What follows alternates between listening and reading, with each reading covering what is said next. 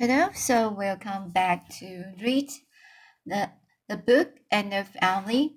So today is chapter 27 An Afternoon at a Stone House. So let's get started. Where are you going? On dress up, and David wanted to know. You look bully in that dress.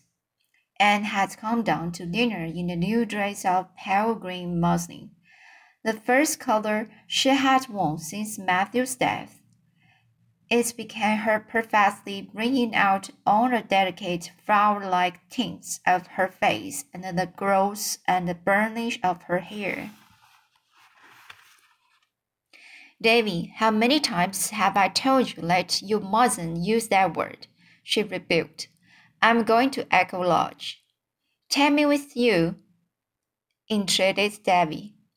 I would if I were drumming, but I'm going to walk, and it's too far for you, your eight-year-old legs.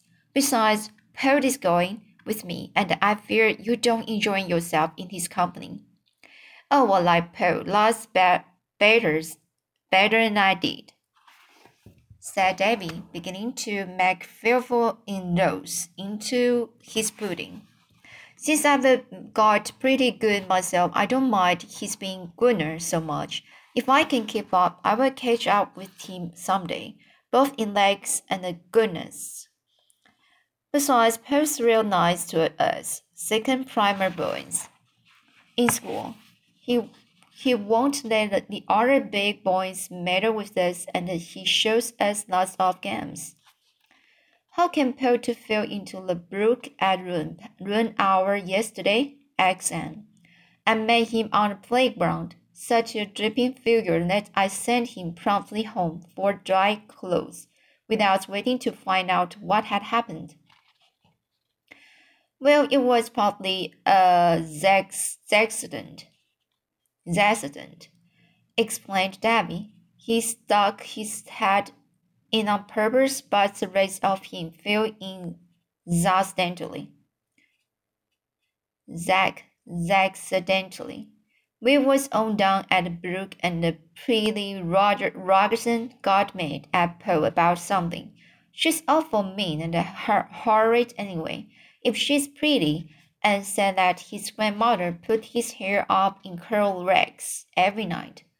Paul wouldn't have minded what she said, I guess, but Gracie Andrews laughed, and Paul got awful red, 'cause Gracie's his girl, you know, he's clean gone on her. Brings her flowers and carries her books as far as the shore road.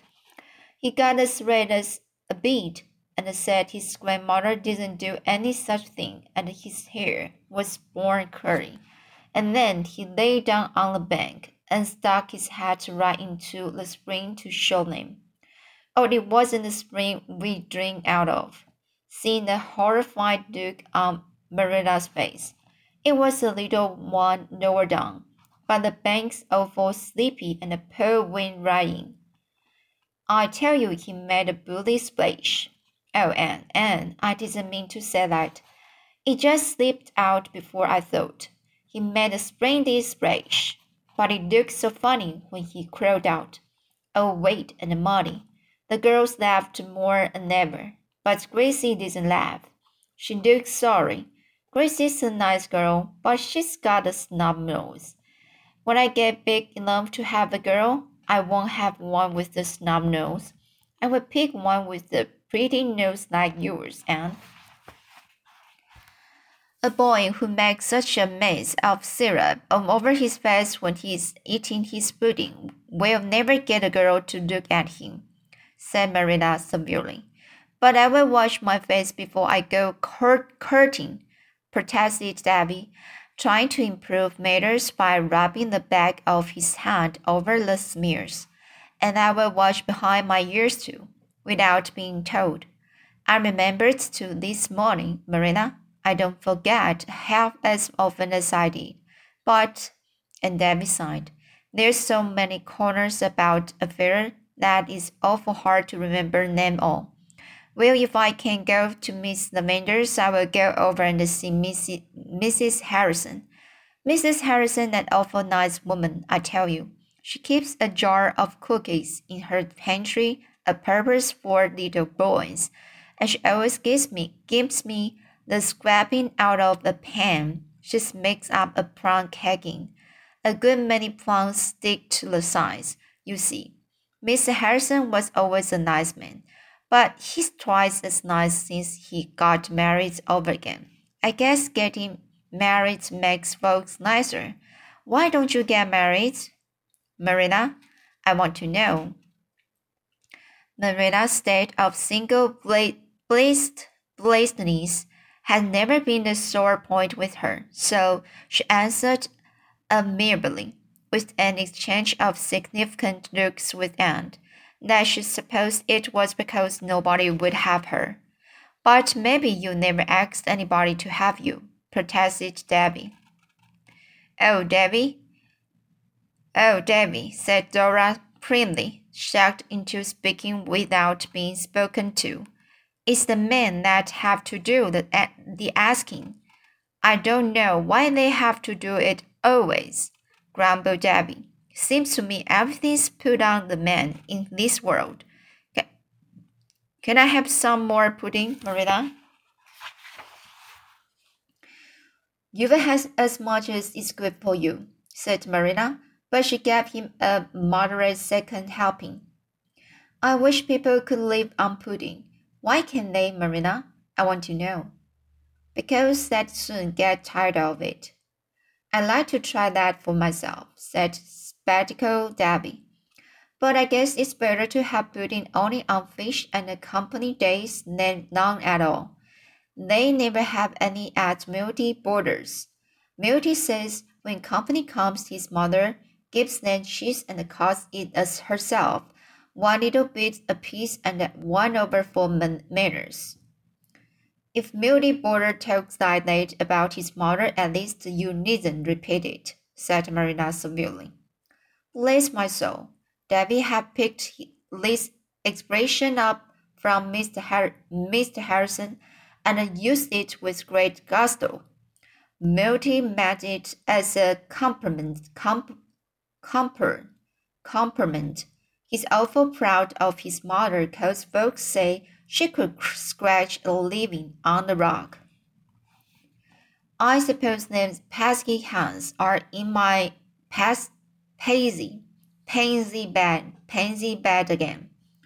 I suppose them pesky hands are in my pa pansy bed again, said Marilla, rising and going out hurriedly. The slender hands were nowhere near the pansy bed, and Marilla did not even glance at it. Instead, she sat down on the cellar's hedge and laughed until she was ashamed of herself. When Anne and Paul reached the stone house that afternoon, afternoon they found Miss Lavendar and the Charlotte the Fourth in the garden weeding, raking, clipping, and trimming as if for dear life. Miss Lavendar herself, all gay and sweet in the frills and the laces she loved, dropped her shears and ran joyously to meet her guests, while Charlotte the Fourth grinned cheerfully.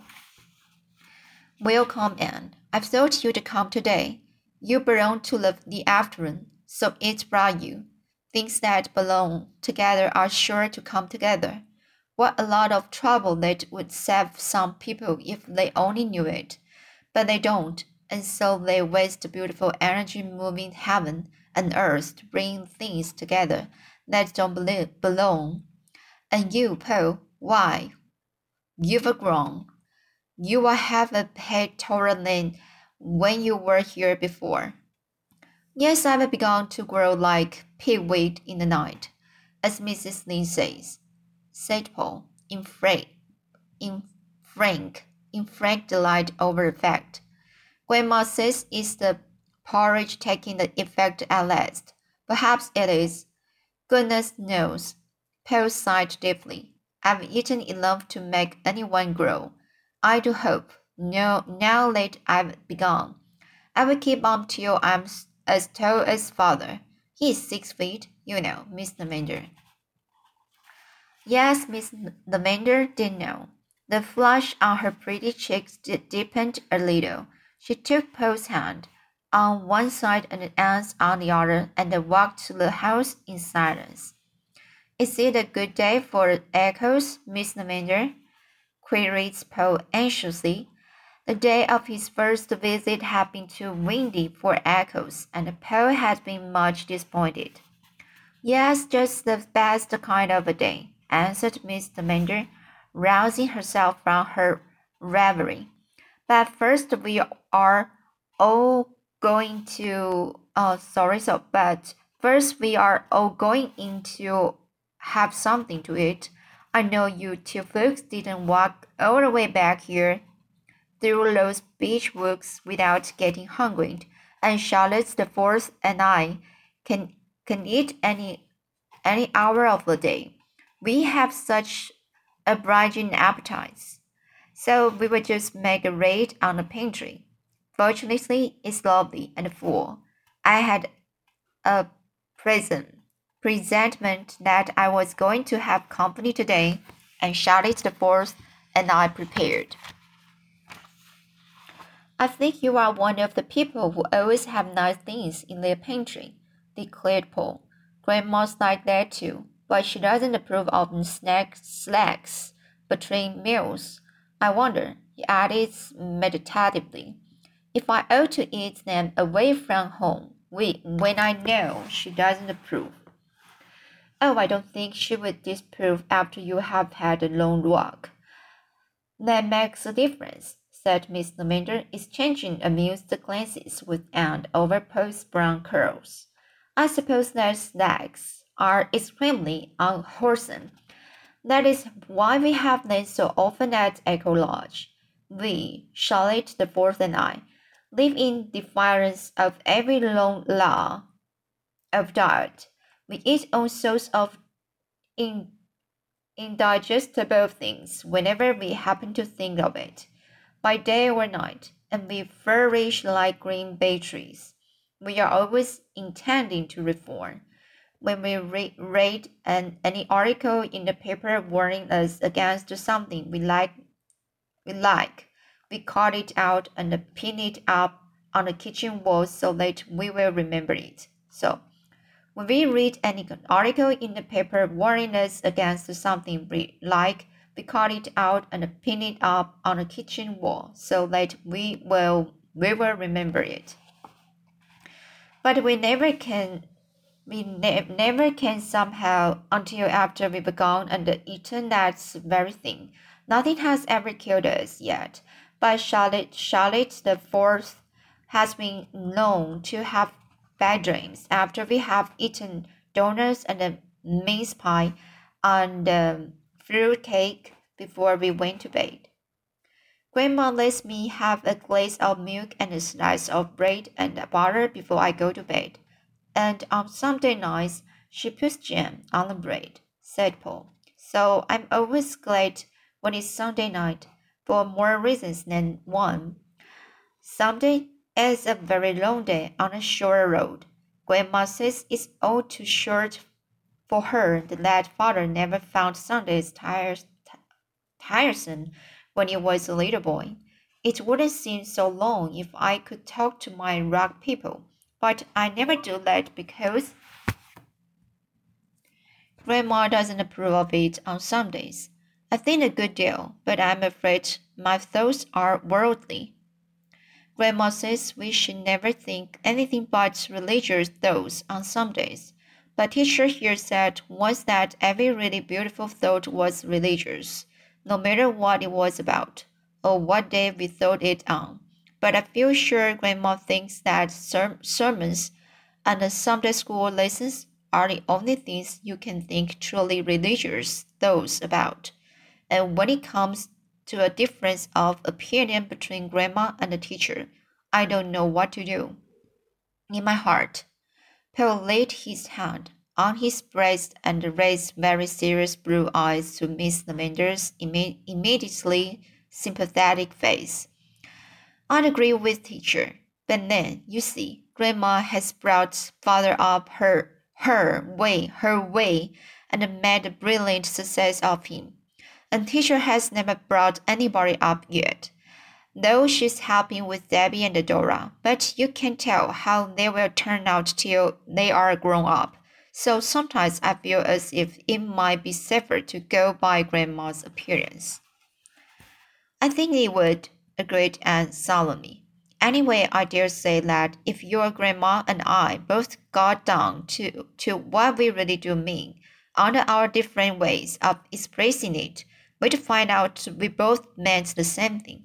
You'd better go by her way of expressing it, since it's been the result of experience. We will have to wait until we see how the twins do turn turn out before we can be sure that my way is equally good. Good.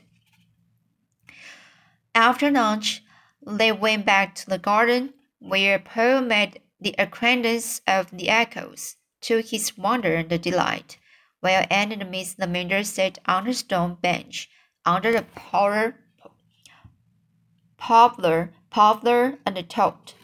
So you are going away in the fall? So said Miss Lavendar, wistfully. I ought to be glad for your sake, and but I'm horribly self selfishly sorry. I should feel miss you so much. Oh, sometimes I think it is of no use to make friends. They only got out of your life after a while and leave a hurt that is worse, worse than the emptiness before they came. That sounds like something Miss Eliza Andrews might say. But never Miss the Lavendar, said Anne. Nothing is worse than emptiness, and I'm not going out of your life. There are something, such things as letters and vacations. Dearest, I'm afraid you are looking a little pale and tired.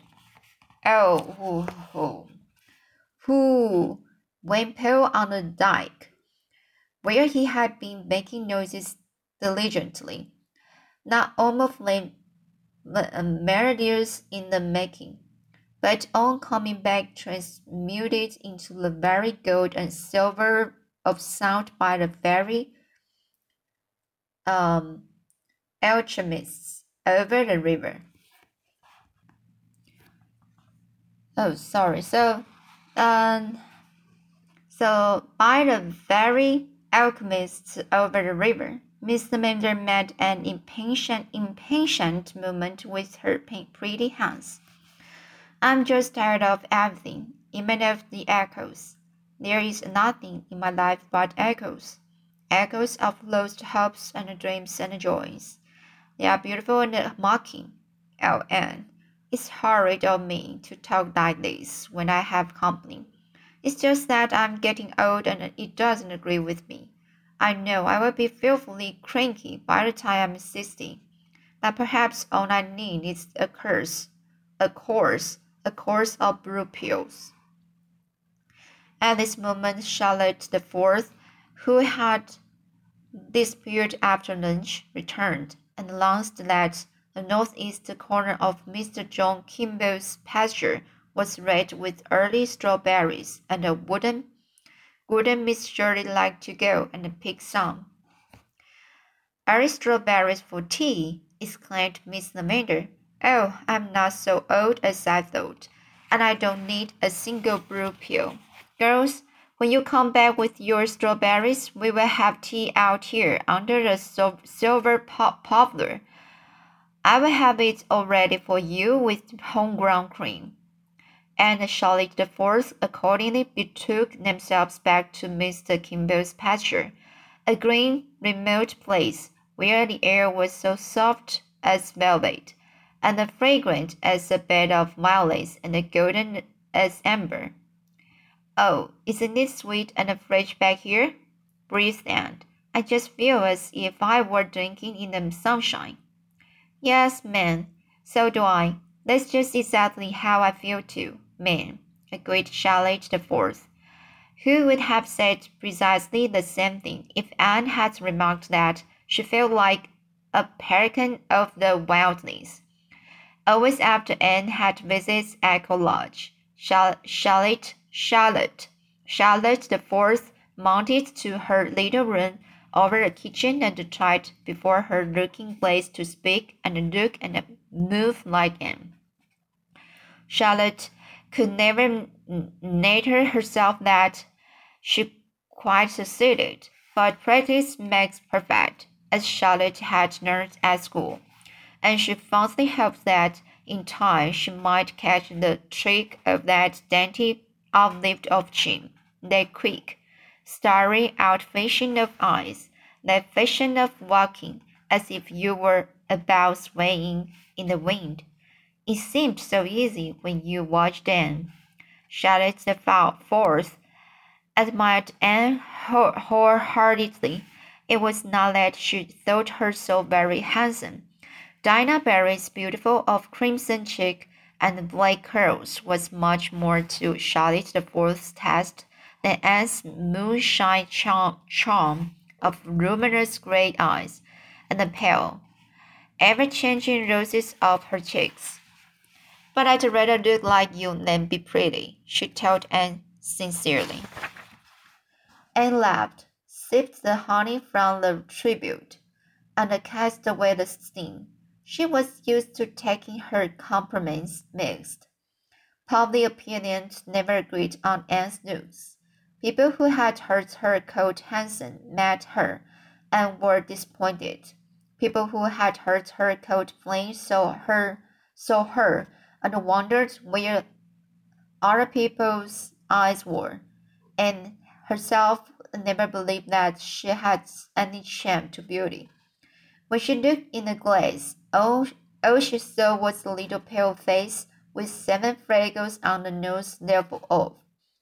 Her mirror never revealed to her the elusive, ever varying play of feeling that came and went over her features like a rosy, illuminating flame, or the charm of a dream, and laughter alternative, alter, um, alternating in her big eyes.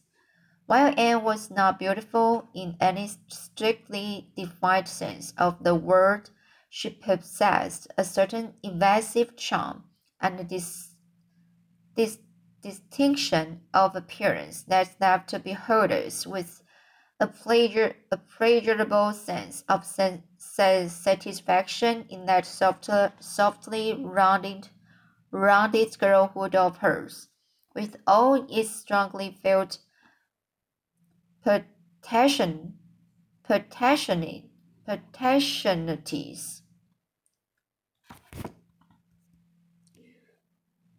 So this word, uh, with uh, this sentence, I repeated with only strongly felt potentialities. Those who knew Anne best felt, without realizing that they felt it, that her greatest attraction was the, the aura of possibility surrounding her, the power of future development, development, develop, development that was in her. She seemed to walk in an atmosphere of things about to happen. As they picked Charlotte the Fourth confided to Anne her fears regarding Miss Lavendar. The warm-hearted little handmaiden was honestly worried over her her adored mistress's condition. Miss Lavendar isn't well, Miss Shirley, ma'am. I'm sure she isn't, though she never complains. She hasn't seemed like herself this long while, ma'am. Not since that day you and Paul were here together before. I feel sure she caught cold that night, ma'am. After you and him had gone, she went out and walked in the garden for long after dark with nothing but a little shawl on her. There was a lot of snow on the walks, and I feel sure she got a chill, ma'am. Ever since then, I've noticed her acting tired and nonsense like. She doesn't. She don't seem to take an interest in anything, ma'am. She never pretends company's coming, nor nor fixes up for it, nor nothing, ma'am. It's only when you come she seems to jerk up a bit. And the worst sign of all, Miss Shirley, ma'am. Charlotte the Fourth lowered her voice as if she were about to tell some exceedingly weird, exceedingly weird and awful symptom indeed, is that she never gets cross now when I break things. Why, Miss Shirley, man, yesterday I broke her green and the year and the yellow yellow ball bowl.